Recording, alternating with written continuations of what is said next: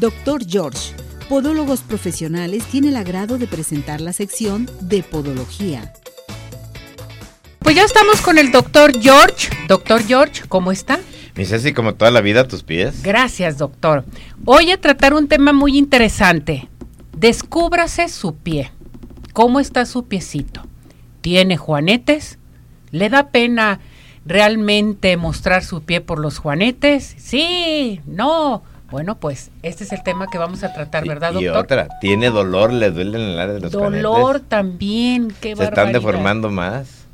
Ya no puede utilizar cualquier calzado. Entonces, Vean los pies ahorita. Ahorita vamos a platicar acerca de los juanetitos. Así es. Su nombre médico y nombre coloquial, ¿cuál es, doctor? Bueno, eh, tenemos dos, es el halus abductus valgus y el halus rígidos. Y depende del chipotito, si el chipotito lo ves hacia un lado, le decimos que es halus abductus valgus y más porque el dedo también se inclina. Si el dedo gordo no se inclina y tiene el chipotito como una jorobita en la parte superior pues, y está difícil de movilizarse, entonces es el halus rígidos. Perfecto. Ahora yo le pregunto algo, a mí se me hace muy importante, doctor. ¿Los juanetes son hereditarios o adquiridos? A ver, platíqueme, porque esa es una duda tremenda la que tenemos. Los dos. ¿Los dos? Los dos.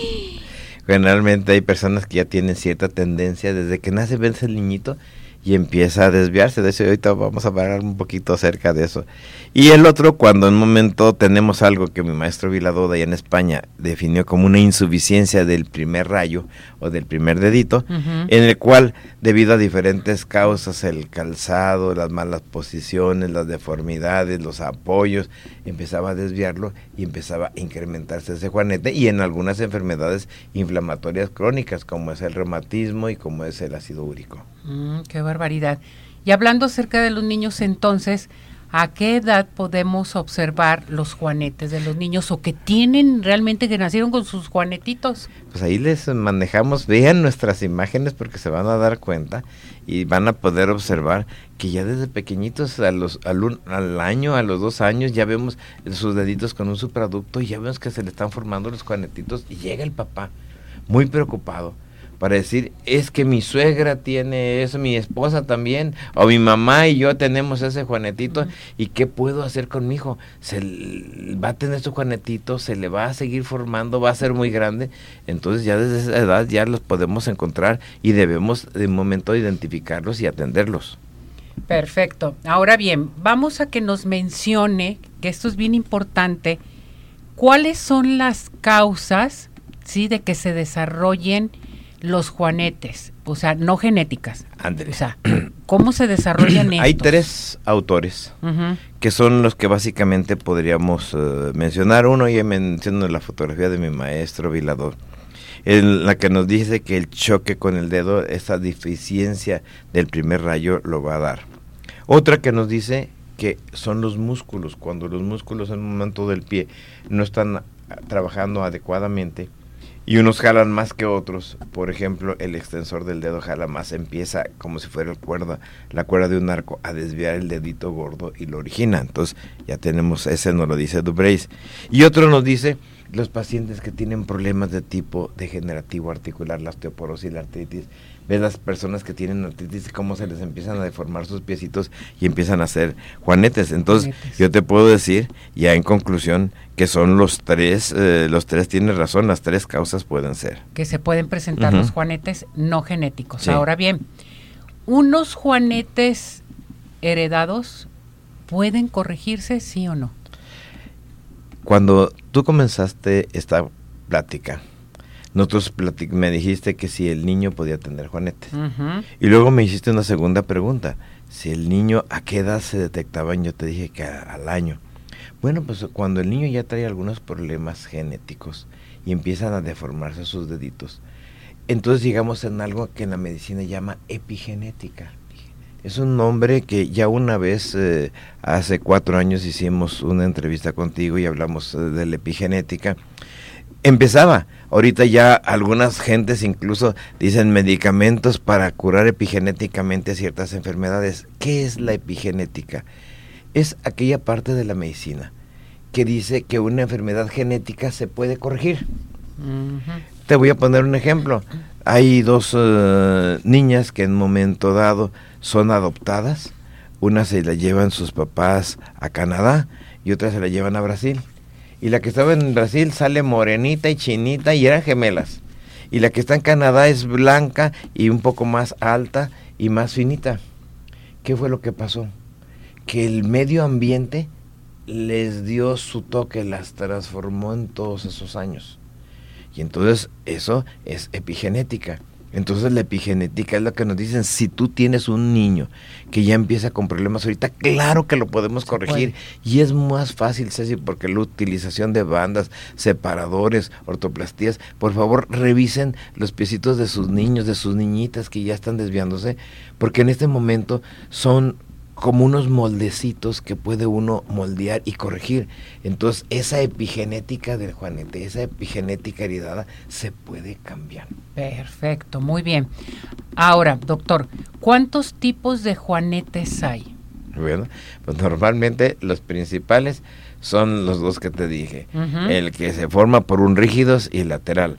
Aunque si viéramos otra clasificación, hay algunos que dicen dependiendo de la causa que hay, si es articular, si es muscular, como dijimos, pero normalmente son dos tipos. Dos tipos. El clásico, el que se forma hacia la parte central, y el otro, el rígido. Perfecto. Ahora bien, esto se me hace muy importante. ¿Cuál es el juanete más común? El que está en la parte central, que nosotros vemos que empiezas a deformar tu calzado. Pero yo te puedo decir, que el más molesto y doloroso es el rígido, es el que se aporta en la parte de arriba, el que no te va a permitir después que utilices un zapato de tacón porque el dedo ya no se puede flexionar. Perfecto. Eh, ¿Por qué no me platica en qué consiste el tratamiento sin cirugía de los juanetes? ¿Hay tratamiento para eso? Sí, claro. Normalmente el tratamiento sin cirugía es primero identificar al paciente, segundo, movilizar, Tercero, se, enseñarle a, a, aplicarse cierto tipo de banditas que van a tratar de ir enderezando o separadores su pie. En el niño es muy importante esto porque la corrección de veras es sorprendente. Cuando tienes más de 18 años, deja mucho que desear y a veces los separadores y todo ya no son los adecuados el utilizar medicamentos en el paciente que tiene, el, se le están formando juanetes por un problema reumático, un problema osteoarticular, es bien importante ese tratamiento. La rehabilitación que utilizamos, los métodos de rehabilitación, el infrarrojo, el calor, los separadores, el ortótico, las bandas, ese es como nosotros normalmente atendemos una persona sin cirugía. Sin cirugía. Ahora bien, el tratamiento con cirugía es caro y doloroso. Mucha gente dice eso, no, es que es muy doloroso, me comentan, pero pues no lo hemos probado. Bueno, es que antes así, la cirugía era muy agresiva. Sí. Era una cirugía abierta, hacíamos grandes incisiones, metemos clavos y tornillos. Ahora, como ustedes podrán ver ahí en una de las imágenes, eh, tenemos unas incisiones que ni se notan en el pie que está a la derecha, que es en el después eh, la incisión es pequeñita, el paciente, la anestesia es local, ya no se aplica en una anestesia general que corre riesgo su vida o una anestesia en su columna. El paciente, terminamos la cirugía y le decimos lo que le dijo Diosito a Lázaro, levántate y anda. No como el chiste, ¿eh? y sí se levantan y, caminan y, y no les duele.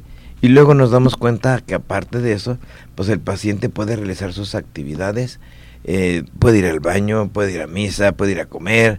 Eh, les, pedimos que tenga un reposo relativo una semanita y después de eso a rehabilitación, sí. Perfecto. A ver, entonces platíquenos en qué consiste la recuperación posterior a la cirugía, la rehabilitación. El, paciente llega con nosotros y después de la semana pasa a rehabilitación donde vamos a empezar a movilizar los pies. Primero en forma asistida le enseñamos a que movilice sus piececitos y luego ya en momentos nosotros utilizamos una serie de aparatos conforme es el caso, infrarrojo, recuperador electrónico, iones de plata, EMS, TEMS, ya sé que tengamos que modificar los músculos, desinflamar, de acuerdo a las mismas características que vamos a ver antes. Y lo otro que me preguntabas, los costos. No es caro no es caro realmente porque como es una cirugía ambulatoria, cualquier cirugía ahorita te anda costando 30, 40 mil pesos, pues eso es lo que te va a costar este tipo de cirugía.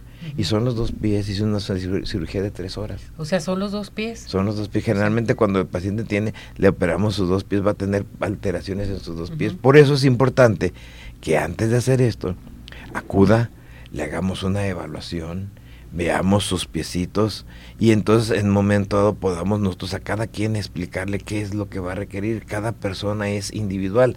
No se puede utilizar el mismo modelo para todos. Pues no, Sí. Este, entonces, esto es bien importante.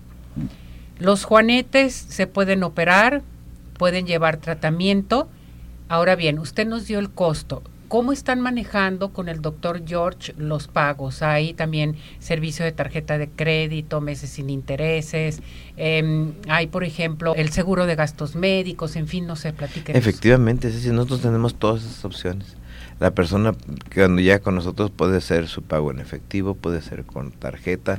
En momentos si trae eh, seguro tenemos que ver el caso y tenemos que explicarle, lo asesoramos para que pueda hacer a través de su compañía de seguros, porque a veces las compañías de seguros luego te dicen ya es preexistente y esto y hay una serie de problemas. Entonces nosotros procuramos asesorar al paciente, lo acompañamos durante ese proceso y procuramos que se facilite. Y más porque qué importante es cuando tú te realizas una cirugía, si tú no la realizas y en ocasiones es de tipo degenerativo y después va a ocupar una prótesis, ahorita una prótesis de titanio aunque cueste 95 mil pesos y sea de ese titanio, a los 10 o 12 años hay que cambiarse. Y si tu caso ahorita es un caso que podemos atenderlo ya y podemos salvar esto, imagínate lo que va a ser. Hay veces que algunas compañías de seguros quisieran que ya te van a aceptar la cirugía ya cuando realmente no puedes caminar o cuando ya tienes un problema.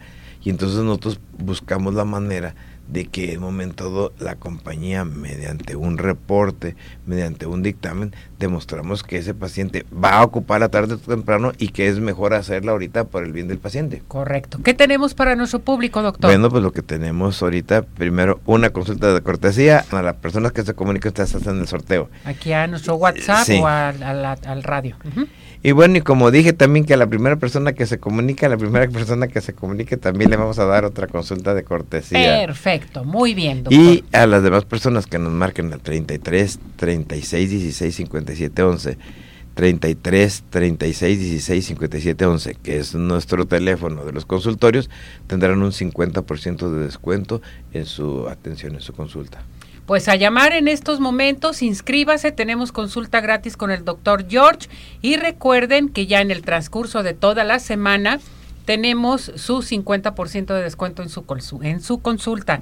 Eh, repetimos el teléfono, doctor, por favor. 33 36 16 57 11. Gracias, mi muñeco. Muchas gracias, mi Cecilia. Que le vaya muy bien. Nos vemos. Me dio mucho gusto verlo. Igualmente. Lo queremos. Gracias, Cecilia. Gracias.